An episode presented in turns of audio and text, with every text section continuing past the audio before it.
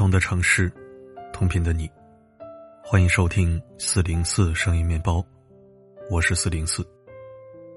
二月六号凌晨，一个土耳其网友无意间拍到一幕不寻常的景象：密密麻麻的小鸟在城市上空反复盘旋，一边飞来飞去，一边不安的鸣叫，还有大量鸟儿聚集在一棵高树上，看起来有些异常。在这之后不久，另一个土耳其网友。拍到一片神秘的蓝光，暗黑的夜色里，天空忽然出现了一大片蓝光，而蓝光闪过之后，大地忽然剧烈抖动起来，无数房屋随之倒塌，无数睡梦中的人瞬间被埋，刚刚还灯火闪烁的城市，瞬间陷入黑暗。随后，土耳其地震，全世界刷屏。短短一天，这场地震。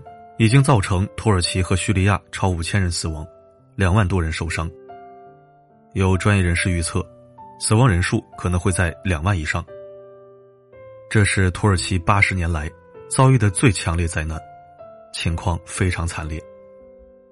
这场地震发生在当地时间二月六日凌晨四点，正是人们安心熟睡、没有任何防备的时候，而地震又非常强烈，先是来了一次七点八级地震。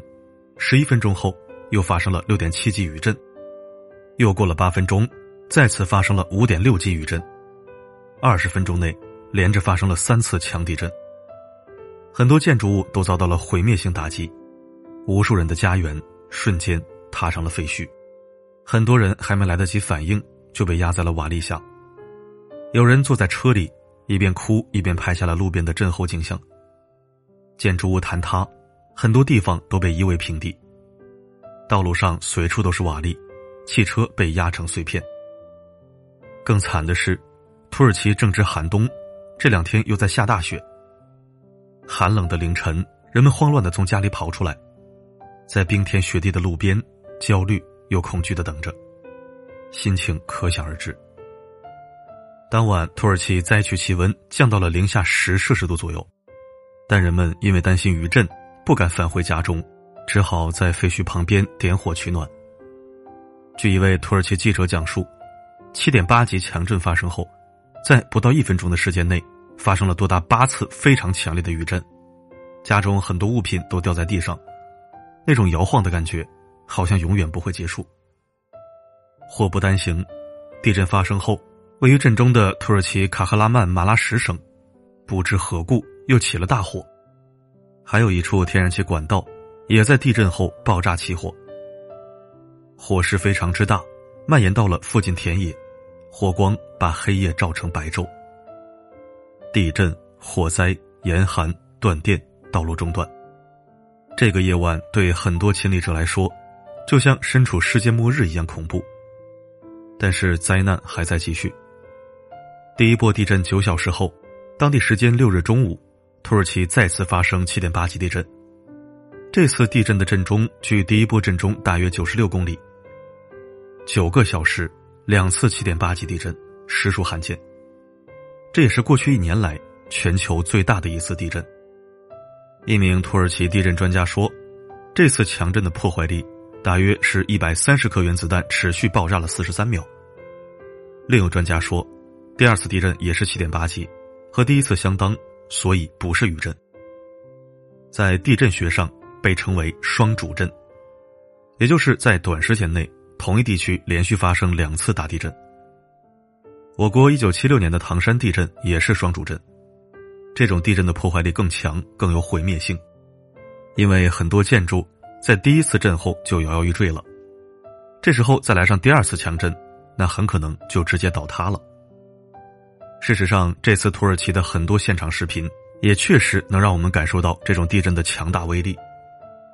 一栋七层小楼在倒塌的瞬间，尘雾四起，周围人们慌乱逃窜；一辆小车在大楼倒塌的瞬间惊险逃生；一名记者正在现场直播时，突然遭遇第二次地震，现场突然发出巨响，很多建筑物瞬间坍塌，众人在警笛声中惊慌逃跑，现场。灰尘漫天，甚至土耳其消防正在救援时，旁边也有大楼轰然倒塌。更可惜的是，地震还摧毁了土耳其一座著名的古堡。这座古堡已经有近两千年的历史了，外观非常漂亮，是世界文化遗产。而现在，这座瑰丽的城堡已经是一地的断壁残垣。地震中的土耳其绵延几百公里都是灾区。土耳其有八千万人口，五万多华人，医疗物资奇缺，电力中断，重型机械和燃料匮乏。降雪降温的夜晚，很多人无家可归，露宿街头。而活着的人已属幸运，因为很多人已经在废墟里丧生了。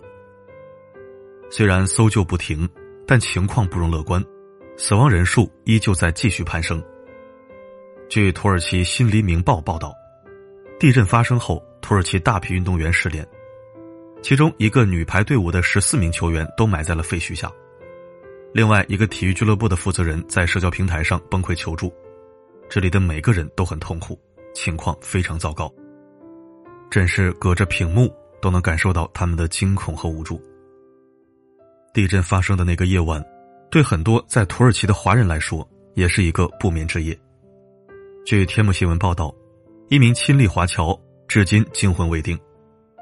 地震持续的时间非常长，我当时从楼里冲出来，和邻居一起痛哭，冻得发抖，也吓得发抖。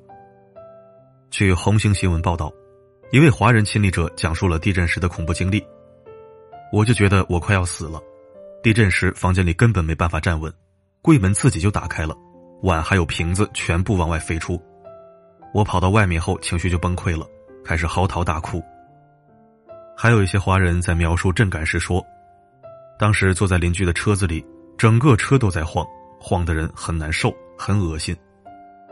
四十公斤重的吊灯猛烈甩动，整个人五脏六腑都在翻滚。那一刻才理解了，原来劫后余生，也是这个世界上最美好的词汇之一。中国女足留洋球员李佳悦。震后也在社交媒体上分享了自己的经历。早上四点多睡梦中，房子快要倒下去的时候被震醒了，然后全队一起逃了出来，很多队员都吓哭了。我第一次感觉死亡离自己这么近，也是很害怕。更崩溃的是，他们在撤离的路上又遇到了余震和暴风雪。这次地震其实发生在土耳其和叙利亚交界处，叙利亚的伤亡也不小。据报道，地震后，一名孕妈在废墟中分娩后去世，而婴儿被救援人员紧急送往医院，保住了性命。叙利亚裔美国人医学会说，受强震影响，叙利亚多地医院不堪重负，医院门厅里都挤满了人。这次地震说来真是恐怖，二十四小时内，就发生了上百次四级以上余震，范围波及三百公里。其实自古以来，土耳其就是一个经常被地震困扰的国家。一九九九年，土耳其曾发生七点四级地震，造成约一点八万人死亡。而一九三九年的时候，土耳其也发生过一次七点八级地震，当时的死亡人数超过了三万人。这次地震有专家预估，危害可能会比一九三九年那次更大。土耳其之所以地震频繁，是因为处于两大板块交汇处。南部是阿拉伯板块，北部是欧亚板块。由于阿拉伯板块向欧亚板块俯冲，所以地震频发。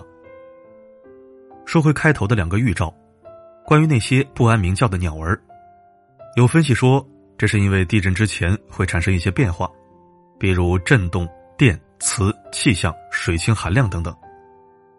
而动物的某些器官特别灵敏，所以有时能比人类提前知道一些灾害事件的发生。还有那一大片蓝光，有专家称其为地震光。二零一七年墨西哥八点一级地震时，也出现过类似的光芒。还有记载，地震之前出现过彩色闪光，而这种光每次持续时间也不一样，有时只是短暂几秒，有时则可长达几十分钟。当然，并不是每次地震之前都会有地震光，地震光产生的原因有很多种猜测。比如岩石中的离子扩散到大气中，电离空气，形成发光的等离子体之类。现在还没有定论，但应该是可以用科学解释的。说到这儿，还是忍不住感慨一句：我们人类总以为自己知道的特别多，但大自然随随便便就能揭穿我们的无知。我们人类也总以为自己很强大，但大自然也会用一次次灾难，让我们深刻意识到自己的渺小和脆弱。也许很多时候，我们能好好的活着，那真不是因为我们厉害，而只是猛受大自然眷顾。所以，人还是要谦卑，要懂得珍惜大自然的馈赠。最后，希望远方的人们可以平安，更希望每个善良的人。都能被老天眷顾。点赞再看，愿现实安稳，岁月静好。你的身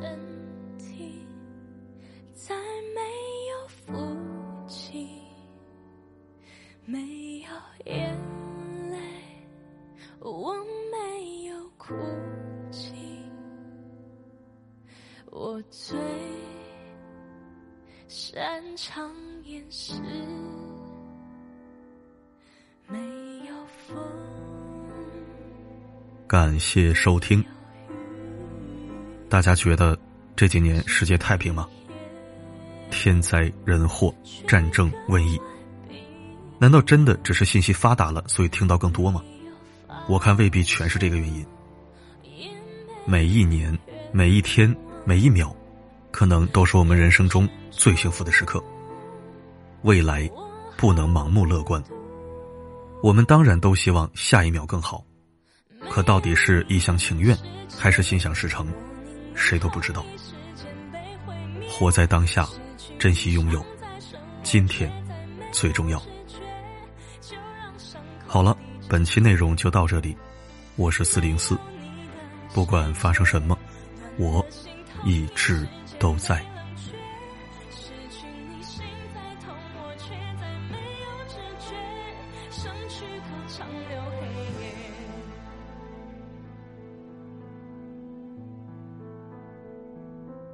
谢了花，落了叶，缺